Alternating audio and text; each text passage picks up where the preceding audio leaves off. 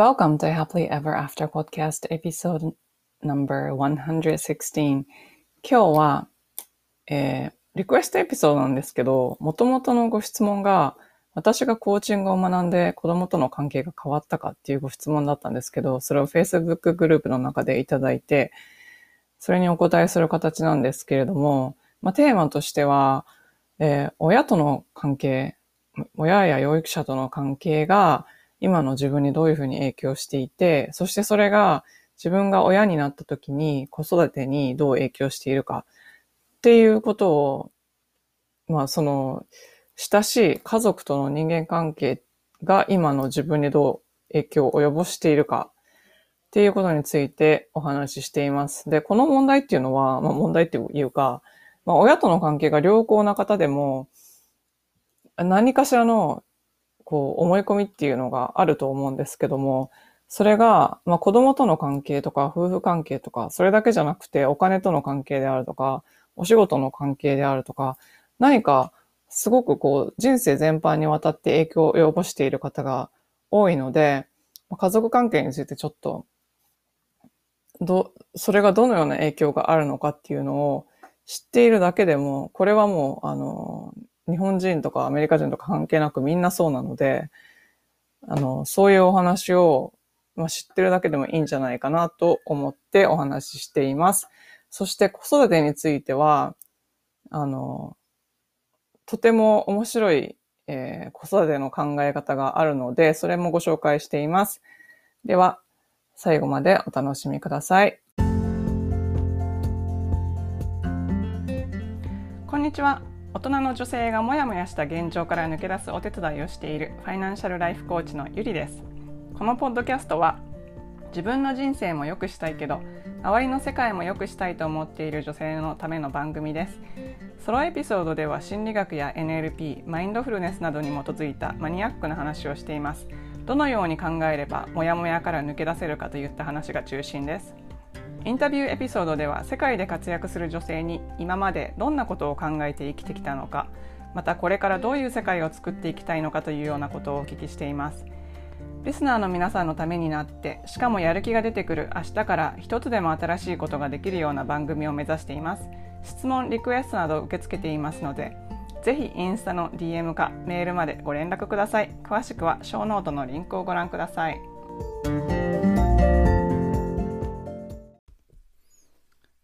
にちは。お金と使命をつなぐ未来デザイナー、コーチのゆりです、えー、今日は家族との関係とコーチングっていうことについてお話ししようと思ったんですけれども、えー、とこれはリクエストなんですけど、えー、今コーチング講座をというのを提供していて、それの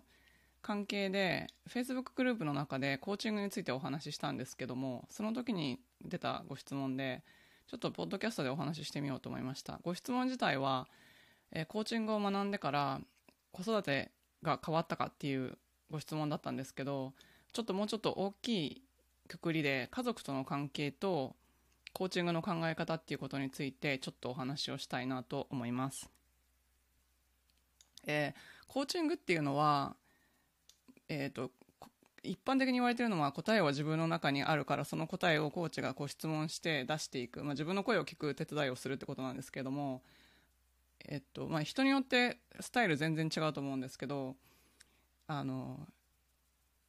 何かこう表面的な問題の裏にはもっと大きいこう表面的な問題が大河氷山の言い方だとするともっとその裏に大きいこう大きい自分のテーマになるような問題が隠れていてそれをこう掘り起こしていってそこをシフトすることによってこう自分が今まで見ていたものとは違う現実が見えるようになるっていうこう脳のフィルター自体が変わるんですけどまあ、そういうプロセスのことを私はコーチングと呼んでいて、えー、それその考え方を学んでとかコーチングを受けた方がどのようにこう家族との関係が変わっていくかっていうことのお話をしたいと思います。あの例えばお仕事であの何か悩んでいることがあるとこう例えば職場の人間関係がうまくいかないとかそういう時って結構こう掘っていったらなんか自己肯定感とかにつながるんですけど自己肯定感が低い方とかなんであの自己肯定感が低くなったり、自分が自信がなくなったりとか、例えば自分は他人に嫌われてると思ったりとか、そういう、これ全部思い込みで本当のことではなくて、ただ自分が思い込んでるからその枠の中で、えっ、と、生活してるだけなんですけど、そのフィルターを通して見るから全ての出来事が、こう、そういう風に見えるっていう話なんですけど、自分ではなかなか気づかないんですよね。で、なんでこういうことが起こるかっていうと、えっと、子供の時に、ちっちゃい時にですね、自分が必要だったニーズが満たされなかった経験があるからなんですね。で、あの、ユニバーサルなニーズっていうのが人間にはあって、えっと、それ何個かこう、くくりがあるんですけど、例えば、自分の言ってることは誰かに聞いてもらえてるのか？自分が、こう、なんていうんですかね、えー、ていうんですか、その成績がいい優等生とかそういう立場じゃなくて、自分がそのままで誰かに話を聞いてもらえてるのかとか、自分の存在が人に見られてるのかで、これ、あの、親として、あの、日常的に子供と接してたら、多分そこまで深く考えなくて接してると思うんですけど、子供の側からしてみたら、ちょっとしたことで、例えば、なんか日本の方をコーチングしててよくあるのが、えっと、まあ、田舎の方とかだと、結構、長男がすごく優遇されて、えっと、その下の子供たちはあまり優遇されなくて、こう、ちょっと、なんか端に置いておかれるというか、長男にばっかり注目がいっていると、その子他の子供たちが感じている状態。で、そういう時に、なんかすごく自分が、あの、頑張って、すごいいい成績を取ってきたら親に注目されるけど、そうでない時はなんとなく注目されてなくて、いつも長男にばっかりアテンションにがいってる気がする。だから、自分はそのままでは注目されない存在だから、こういっぱいなんかこういろんないい成績とか、まあ、いろんなものを自分にくっつけようとしして、で、それがないと自己肯定感が得られない状態になったりとかするんですけども、その、まずは、その自分がちゃんと人に人間として認識されてるのかっていうことの証拠で自分の声が聞こえているかとか、自分の姿が見えているか、これがすごく子供にとっては大きいニーズなんですね。まあそういうニーズが何個かあって、それが満たされないから、大人になってから自己肯定感とかが低かったりとか、自信がなかったりとかして、または他人の目が気になったりとか、なんかやたら他人と比較してしまったり、そう、そう、そういうことにをして生きづらくなって、こうなんとなく人生がモヤモヤするっていう、えー、まあ、こういう構図になってると思うんですけど、なので、あの、家族のとの、特に親との関係ってすごく大事ですよね。親との関係とかも親と親とか養育者との関係ですね。で、すごく大事なんですよね。で、それをこうひっくり返すと今度は自分が親になった時に、じゃあ子供にどうやって接したらいいのかっていうことなんですけど、これは私はやっぱし最初は自分の親、コーチングを始めたばっかしの時ですね、あの自分がコーチングしてもらった初めの方ですね。で、自分の意識っていうか、こう内観がまだできてない状態だとやっぱ自分の親、親との関係にすごいフォーカスしてたんですけど、私の場合は。でもそれが鏡となって子供との関係に移ってるんですよね。えっと、っていうのは、自分って子供時代って一つしかないじゃないですか。なんかそこで、えっと、最初はやっぱり親が一番何でも分かっている、こう、絶対的な存在だとして、子供は育っていくので、まあ、このやり方しか知らないから、子供にもそのやり方をしちゃうと思うんですけど、たとえ自分が何か傷ついていたりとかしても、なんか自動的なリスポンスとしてそっちに行っちゃうっていうことがあると思うんですけど、ただ、なんか、その、今の社会的ないろんな問題は、子供の頃のニーズを満たされなかった子供がすごくいっぱい 排出されたからだっていう考えている人もいるんですね。だからその子供の頃のニーズを満たすような子供の育て方をすることによって地球全体の、なんか人類全体の意識が上がるというか、もっと幸せな人が増えるんじゃないかって言ってる方もいらっしゃいます。えっと、その一人が、ドクター・シェファリーっていう方なんですけども、彼女は、テッドトークとかですごく有名で、オプラとか、あの、アメリカのすごく有名なトークショーとかに出てる方で、アメリカではとても有名な方なんですけども、コンシャスピアレンティングっていうことを提唱していて、これ日本語でなんて訳すのかわかんないんですけど、意識的な、うん、親、親としてのあり方とかそういうことなんですけど、彼女の考え方が、すごく、なんか、私がコーチングをしてきて、えっ、と、他の人を見ていて思ったこと、それから自分がコーチとして勉強したことで子供との関係が変わったことにすごくなんか共感する部分があるので、えっ、と、彼女の考え方をちょっとご紹介したいと思います。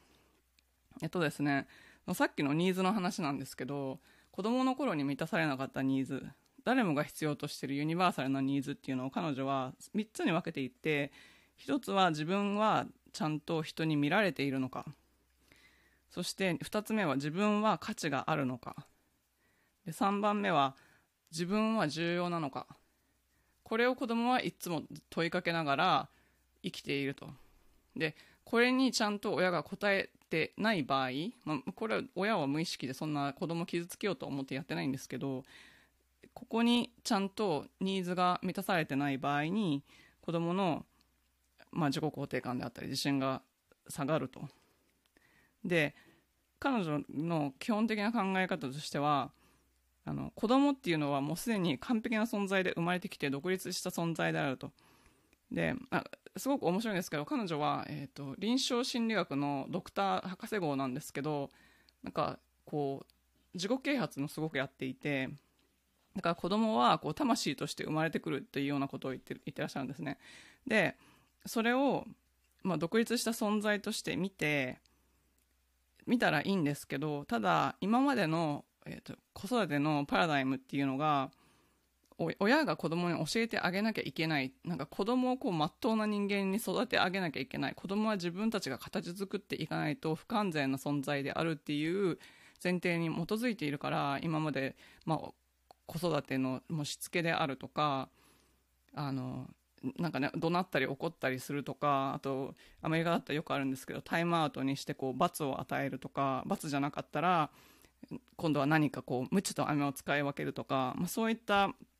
あの、子育ての仕方っていうのが一般的だと思うんですけど、まあ、それは、彼女の考え方では、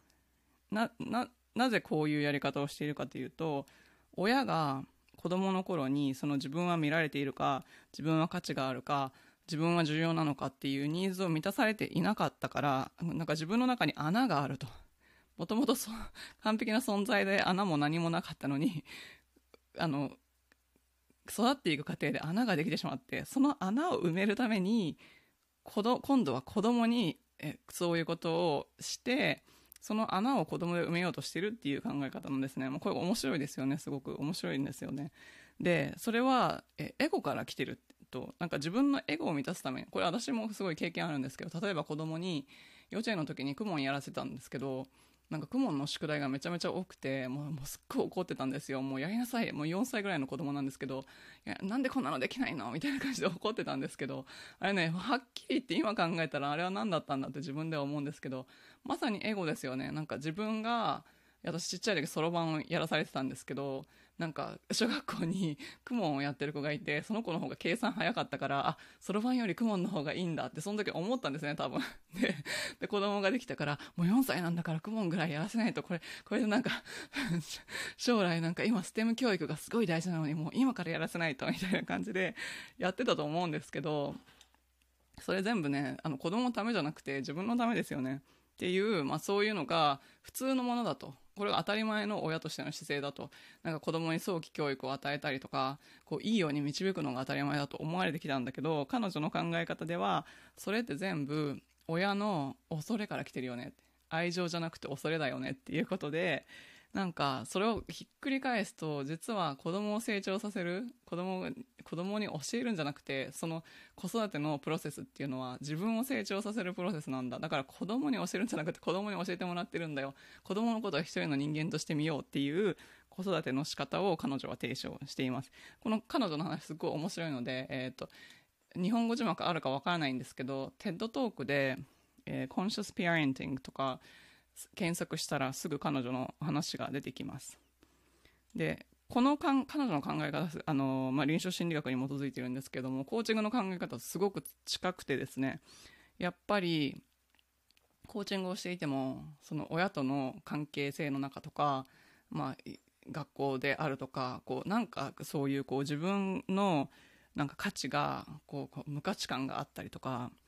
自分が全く重要な存在としてうん、なんか例えばこう成績が良かったらとかそういうあのなんですかね。こうきらびやかなものがついてない自分だけの状態で自分の状態で自分が重要感を得られなかったっていうことが結構後々までご自分の中のセルフイメージっていうものに影響しててそこを外すのがまあコーチの役割なんですけどそれがすごく影響してるから、えっと、それ無意識の中なんですけど普段自分でも思ってないようなところなんですけどそこがすごく自分の足かせとなって、えっと、こう飛躍をしたい時になかなか飛躍ができないとかそういう、えー、なんですかねブロックみたいなものになっている方がとても多いし、まあ、私自身もそうだったんですけど、まあ、そこが分かれば、まあ、いくらでもあのあこの時私はこれを必要としてたけど得られなかったんだけど本当はそれは例えばですよ自分は、えー、価値があるのかあ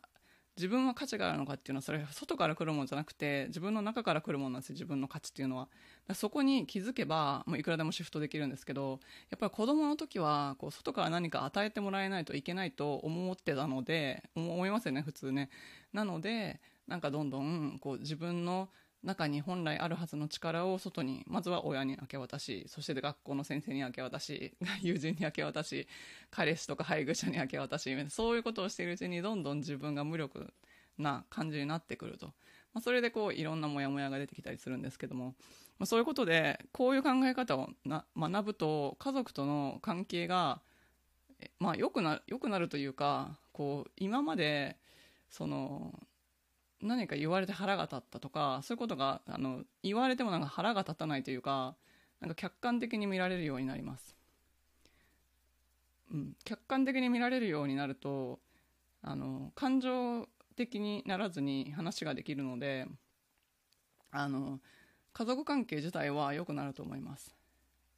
こういうなんか人間のこうなんで人間がこういうふうに作られるのかっていう話を知ってるとこうお互い、まあ、その相手が変わらなくてもですよ。自分の意識が変われば、まあ、怒らなくなるし感情的にならなくなるのでかなり関係性は自分の中では良くなると思います。そして子供に対してなんですけどいや子供に対してはですね本当に難しくて私も本当に一人一人個人として見ようとしていてこの人たちはすごいパーフェクトな存在だと思っているからそういうことを言ったり子供に言ったりするんですけどやっぱり子供が3人でギャーって喧嘩とかしてたらうるさいって となっちゃうんですよ。なのでなんかねもうすごい反省してちょっとこのドクター・シェファイのコンシャスピアリンティングのクラスがあるのでそれを今度からちょっと5週間のクラスなんですけど取ることにしました。なのでここで学ぶことをまた今後ちょっとあの何らかの形でシェアしていけたらなと思いますけれども彼女の本日本語で出てないみたいで、えっと、英語が読める方は Amazon で、えっと、Conscious Parents っていう本が出てますので、えっと、ぜひ一度読んでみてください。はい、ということで今回はコーチングの考え方コーチングの考え方というか、まあ、人間がこう成長する過程でこう起こるさまざまな心理的なブロックとかねあのどう思い込みがどうしたらできるのかっていう仕組みを知っていたら家族との関係がどういうふうに変わるのかっていうお話をしました。家族関係は全ての人間関係の基本なのでまあそのもともとご自分がいらっしゃった家族であれ自分が作り上げた家族であれそこがやっぱりうまくいくと人生が幸せになるしあの充実感が増しますしその相手が変わらなくても自分が変わっていけば必ず、えー、状況は好転していくと思いますので、まあ、何かの参考になれば幸いです。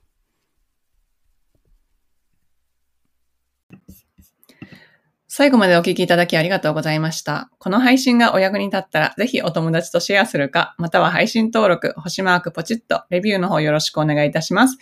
現在、理想の未来を自分で作る10の質問セルフコーチングブックを無料プレゼント中です。ショーノートのリンクから登録してください。無料の Facebook グループ Happily Ever After 未来デザインではメンバーを募集しています。世界各国から自分から世界を良くしていきたいと思っている女性が参加されています。こちらもショーノートのリンクから参加申請をしてください。ご自分のリミットを破って新しいレベルで人生を作っていきたい方のためのコーチングプログラムに興味がある方は、ホームページ www.yuri-media.com をご覧ください。こちらもショーノートにリンクを貼っておきます。